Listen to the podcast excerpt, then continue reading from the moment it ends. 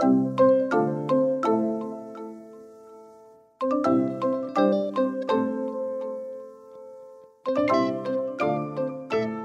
大家好，欢迎回到教育花园，我是少官。在上一集的节目当中呢，我们介绍到光荣国小的社团课。这间在南投中心新村的光荣国小，不仅生态丰富，学校还曾经出现过菱角鸮跟飞鼠哦，更有花园小学的称号。然后更特别的是，学校总共有二十五个社团，社团的内容包罗万象，包山包海。今天的教育花园就带你来看看当中的特色社团吧。教育花园，从小生态看见大生命。南投县光荣国小甲虫王者社。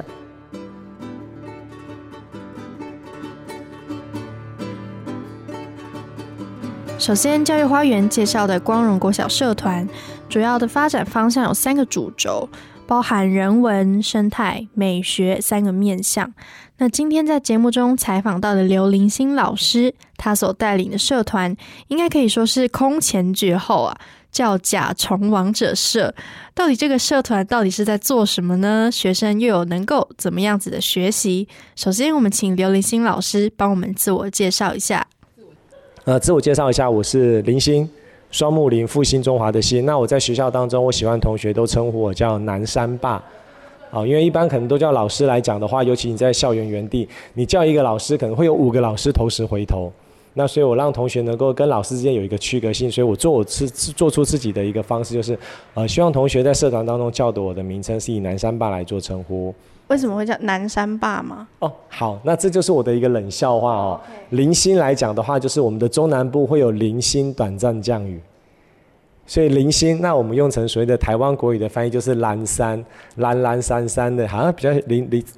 零散的意思吧。那因为之前我又做了十八年的那个旅游业，十多年的旅游业的一个经验，那所以我们都会把我们的所谓的带团的一个绰号啊，或一个小名介绍给我们的客户，介绍给我们的亲戚朋友，介绍给我们的友人。那我用这样的一个蓝山的一个偏想，去想出它的这个国字的音应该怎么写的。那就用东西南北的南，那木头山林溪的这个山，那这个爸呢，或许也是对自己的一个称呼，也是让同学跟自己会有一个感觉比较亲和力，比较一个亲近的一个呃感觉的一个情形。好的，请问南山爸老师，您带领的是甲虫王者社团，带着孩子在课程里面养昆虫，请问到底为什么会有这样子的开课背景呢？呃，我一开始我的小朋友等于说在国小一年级的时候。那就是回馈国小一年，那但那他那个学校也是我三十三年前的我的母校，就是我小孩子所读的，这因为这边是光荣嘛，那我是读光华，就是另外一代，他是我那边的一个母校。那我想说小朋友进去之后，在我自己在时间之余，我想说那我来当一个志工，那这也是我感觉很欣慰的。我在学校的时候，我们的群组里面大概一百多位，那真正有在活络，就是有在我们看得到在帮校务常常出现，大概在三十位到四十位的志工妈妈。我是当中那唯一一个叫做稀有宝玉类的那个绝种生物，叫做自贡爸爸。那这是我最大的欣慰。那在我这几年也是跟大家这些自工团在相处的时候，我目前所知道的是，在那样的一个团体当中，我们已经有十位的自工爸爸的一个热衷。那我在开始投入的时候，我是先用无偿的方式。就是教室，他会提供一个所谓的那种自然科教室给我，那我会把我要的课程，我都全部带到教室里面来，那就是一个上午或者是一天的时间，那我定点不动，那每个班级是轮流的，来这个地方，然后每个班级这样轮流轮流的一个方式的一个情形，好，那所以就像我们自己在讲到的这个过程当中，那我们也发觉说，很多父母亲对那个宠物，尤其是对昆虫这个区块，它有一个很大的误解，甚至是一个。不太好的印象，例如在我们很早期的时候，我们所接触到的是很多爸妈讲说这个东西它很脏，它不干净，它有细菌，甚至说它会让你身体不舒服等等这样的一个情形的发生。那我觉得说，那我都透过我这样的一个无偿的分享。然后从一年级到六年级的小朋友，他们都可以每每个礼拜固定的就这样子来上。那我就这样子一个轮回，大概就是一个学年的时间，上下学期一个学年时间。呃，整个学校从一年级到六年级，每一个班级到幼稚园，从呃小班到中班到大班，每个学小朋友都接触到了之后，哎，后来学校的主任才跟我推荐说，那你要不要做成我们一个正式的社团课？那也可以让小朋友他们能够更深入、更了解、更有系统化的一个方式。那就开始了我慢慢慢慢的这样的一个生涯。那所以是从当志工开始做起。那社团实际的上课内容是什么呢？小朋友也是从幼虫开始养起吗？社团上面的一个分布方式来讲，我们是每一个小朋友他们会有一个比较小型的一个饲养箱。那也就会从我们所认知的一个鸡母虫，就是在甲虫的幼虫幼体的一个阶段生态当中，就让他们学习观察。因为这个部分呢，它，我想它也是一个属于比较最属于那种懒人化的一个活动疗愈系。为什么？因为当你把它换好一次整理之后，你可以足足一个月到两个月的时间，你甚至对它不闻不问，它也不会死亡，它可以长得头好壮壮，并不像我们在养鸟，一定是你要每天跟它换水。换那个饲料，那养鱼也是一样，你要定期跟它换水、换滤棉呐、打气泵浦等等很多很多。那更不用讲到其他的猫狗了。那我想在这个甲虫的部分来讲，它换好它的一个设备的话，它可以长达六个礼拜到八个礼拜。你可以几乎真的是不用花任何一个心血去照顾它。那我想这是让初学小朋友能够有这样的一个心态的一个观察。那当然我们在正常饲养下会提醒他们每个礼拜最少你要观察它两次，了解一下它的箱子里面的变化。那当我们在一个半月的时间要再做一个更换它腐殖土跟饲养环境的过程当中，我们就会帮这只幼虫的虫体做一个测量的一个动作，量它的身高，量它的体长，就会在记录在我们小朋友的一个成长手册里面。我想小朋友一开始接触昆虫，应该都是非常兴奋的吧？那家长的反应还好吗？刚刚是不是有提到一开始可能没有办法接受？那现在想到了，第一个观念是，哎。这个黑漆麻乌的，就是早期啦。在我当初接触的时候，就是很多父母亲会说它很脏啊，它不干净啊，它是不是有病菌啊？小朋友是不是拉肚子啦、不舒服？其实我要谈的是，它是非常非常干净的。它的原料跟我们在饲养、在在种植那个香菇的木屑。发酵的太空包其实是一样的。我有种过香菇。对，当你把香菇这样的一个发酵包，你让它继续发酵下去之后，它就正式变成我们所谓的腐殖土。它是自然界当中你的落叶掉落之后的腐化，跟土壤当中的有机质、霉菌，它的一些菌种分解之后所变成的一个小动物、昆虫它的一个养分。是，那小朋友在一年的课程里面就能够看到一个昆虫的成长过程吗？那我就以我们台湾独角仙来讲，它大约就是在一年的一个龄期，所以就是学生刚好在这一年的社团课程里面可以看到它的变化。对，他可以完全看到它昆虫在一生当中所谓的完全变态，可以从卵。幼虫经过一零、二零、三零到蛹期到成虫之后，它一个很完整、很规划的一个方式。那如果在小朋友的一个过程当中，如果它的安定度、稳定度还到的话，我还会多送多赠他们一个做一个永久的保存，就是帮他把这个成虫制作成标本，永久保存下来。就以我自己为例，我自己最早包括我自己所保存最久的一个甲虫的标本，就已经将近快十七八年的时间了。是的，我觉得在光荣这样子的环境，生态是一个要素，也是一个好好学习的对象。尤其在饲养昆虫的过程当中，一定是他们一辈子很难忘的回忆。现在的孩子啊，别说是养昆虫了，可能很多连昆虫的标本都没有看过，更何况光荣的小朋友们是能够实地亲身体验到一个生命的成长，想必是非常的难得。那老师您呢，有预期到这堂课带给孩子们哪些学习吗？我觉得说这个过程当中，主要就是让同学能够有一个观察度，能够有一个同理心。那这也想，我想这是我们现在在一些工商社会当中，父母亲包括可能我们学生，他所比较在缺乏性的。你怎么样利用一个静态的观察，利用跟同学当中的一个互动？因为你所饲养的个体可能跟每个同学的个体会因为你的环境过程当中所造成差异上的一个区别。那你养的过程当中，它有大小，它有死亡的一个情形，也会让了解同学他们知道说，怎么样面对一个。事物的一个存在与灭绝，甚至面对它的一个死亡的过程，我想这都是每一个生物它所必须经历的一个过程。利用这样的一个同理心回馈在他们每个小朋友的身上，也让他们把自己的观察细腻能够更深入。更了解未来，不管他们是在求学或者是在工作，在事业上，我想这是他们生活当中一个很大的一个启呃一个联一个联想一个启发，而且把一个不起眼的黑黑的土里面，既然蕴藏了我们在整个自然界当中这么奥妙、这么深切的一个这样的一个所谓的它的一个环境跟它的一个饲养的一个过程，这样子的一个情形。谢谢刘林星南山霸老师的分享。听完这样子有趣的昆虫饲养课，甲虫王者社团，你是不是也很吃惊呢？不过精彩的也还在后面。现在要介绍的另外一位社团的老师，是光荣的另一个特色社团——人文茶学社。教育花园，啜饮一口心灵好茶。南投光荣国小人文茶学社。朋友们，您对于茶的印象是什么呢？应该很少听到小学生学习茶道的吧？一般人对于茶叶的印象，通常是成年人或是长辈在饮用的。但是光荣国小竟然也能开启茶道的社团，到底精力充沛的孩子们遇到茶道是什么样子呢？让我们来欢迎人文茶学社的社团老师陈建林老师。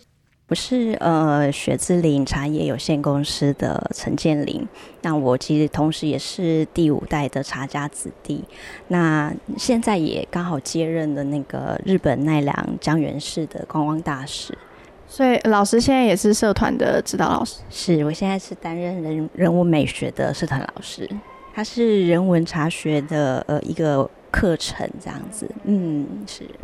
老师好，诚如一开始我所说的，小朋友跟茶道的关联通常蛮浅的，在我所理解的也是保有许多疑惑跟迷思。那当初陈老师为什么会想要开设这样子的课程呢？我觉得应该应应该说是先感谢沈校长。他一直是很支持我们。那因为我是从小自己就从九岁开始吸茶了。那我觉得透过这样子的一个教育，其实对孩子来说，他可能不单纯只是在课业上的一个养成，有时候其实他在生活当中的一些涵养，他是需要被教育的。那因为我自己很深刻的体会，那我就承接了其实我父亲的理念。那我就觉得。其实把他呃带到学校来，那又刚好有校长的一个支持，我认为这是一件很好的事情。嗯，那老师您自己觉得茶道在你的生活里面，你自己对他的体悟是什么？他有改变你的哪一些地方？是，其实每天冲泡茶、喝茶，它已经变成我生活中的一个仪式感。那我觉得，呃，因为现在的生态环境，包括社会来说，其实有很多很混乱或者是很快速的一个发展。那往往都会觉得，包括我自己也是，有时候会有很多焦躁不安的时候。那我觉得，透过一杯茶，因为它在你口中，在呃你在感受它的香气滋味的同时，其实你会让心情沉淀许多。那你可以去思考你当下的生活、你的人生规划，还有甚至你的呃人与人之间的互动也好，它其实有很多面向是可以去感受的。对。那在推广茶学社这样子的一个过程里面，你觉得学生的参与度还有他在整个学习的状况怎么样？因为像我本身也是很喜欢喝茶的，我我们家也会喝茶，所以我从小就有接触茶道这样子的一个观念。但是我后来有发现到，其实有别于我其他的小学生，甚至是国中生，他们没有接触过茶道，他们对于茶道非常陌生，反而会有一种就是。就觉得哎，茶就是苦苦的东西，然后就是老人在喝的啊，都是那种既定的印象。那老师，你觉得在学生参与过程中，他们有给你这样的感受吗？还是其实，在光荣国小、在中心新村这样子的环境比较没有？嗯，其实我觉得以现在的大环境来说，都会有一样的感觉。他会觉得，像小朋友刚开始会觉得我不太喜欢喝茶，然后我的家长要我不要喝茶。对，因为可能他会觉得那是会影响小孩子的呃身体健康，或者是他可能让他比较浮躁之类的，他就尽量不让他喝茶。可是实际上，当你把茶做到一个像是养生的饮品的时候，你让小孩子去喝，其实对他的骨骼、对他的牙齿、对他的整个身心来说，他都是会有帮助的。那因为有些小呃家长来说，他其实会觉得说。嗯，因为这样子的茶跟生活太贴近，不需要学些什么。可是实际上，你仔细去了解，它可以透过很多器具的拿持，或者是稳定性，它可以去注意到很多的细节。那小孩子他刚开始接触，他会觉得，呃，其实很新奇，会觉得，哎，我可以学泡茶了。那我以后一定要学着怎么泡茶给我的阿公阿妈喝啊，或者是父母亲喝。其实他是有期待感的。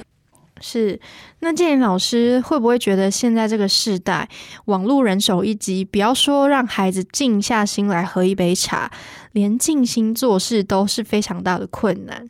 但是我想，这也是人文茶学社所想培养孩子的，对吧？现在的小朋友真的是比较过动，对，或者是甚至是他比较没有办法很冷静下来。那其实当小朋友去接触之后，呃，他没有办法一时间改变很多，可是循序渐进的，他可以由这些呃，他需要去注意器具的维护，跟人跟人之间的那个对话啦，或者是礼节啦，这些这些部分去呃调养的时候，对他们来说其实是会慢慢慢慢的转变跟成长。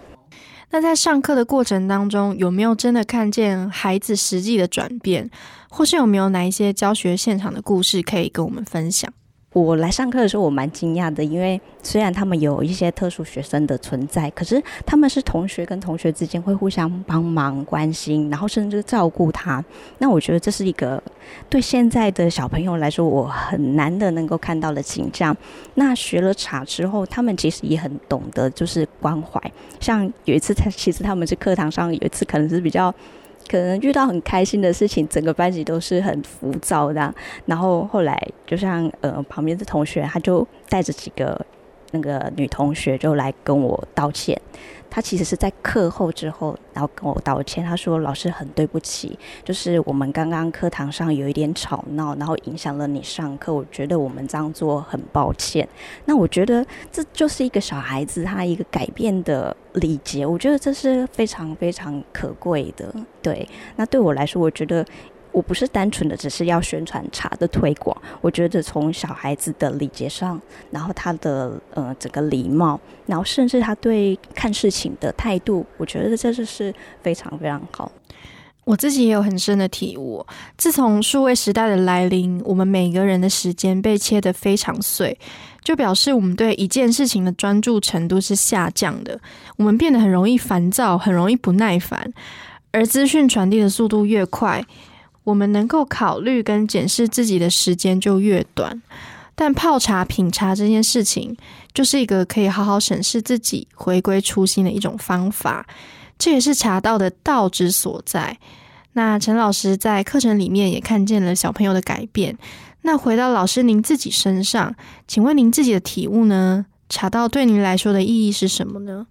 一般听到的都会希望是小朋友静心。那对我来说，我觉得静心，不论是在小孩或者是在大人来说，是很难的一件事情。但是我觉得学会沉淀。这是反而比较重要的，因为你把步调放慢，然后你开始去思考很多的呃事情，学会思考其实也是很重要。当你学会思考，你就知道怎么去沟通。那有时候呃，在这个社会上，其实是很需要去呃发展自己的。那其实也是很多元的在做教育。那我觉得对茶来说，因为一般来说，我们只是想说，只是单纯的喝茶，实际上它有很多美的概念在里面。它其实有很多像，呃，学校里面推动很多像自然生态啦，然后很多人文，甚至像木工这一些，它有很多包括最原始自然的一个元素在里面。那其实美也是一样，茶也是一样，它们都是很自然的一个条件存在。那我觉得这些就是一个很，呃，比较。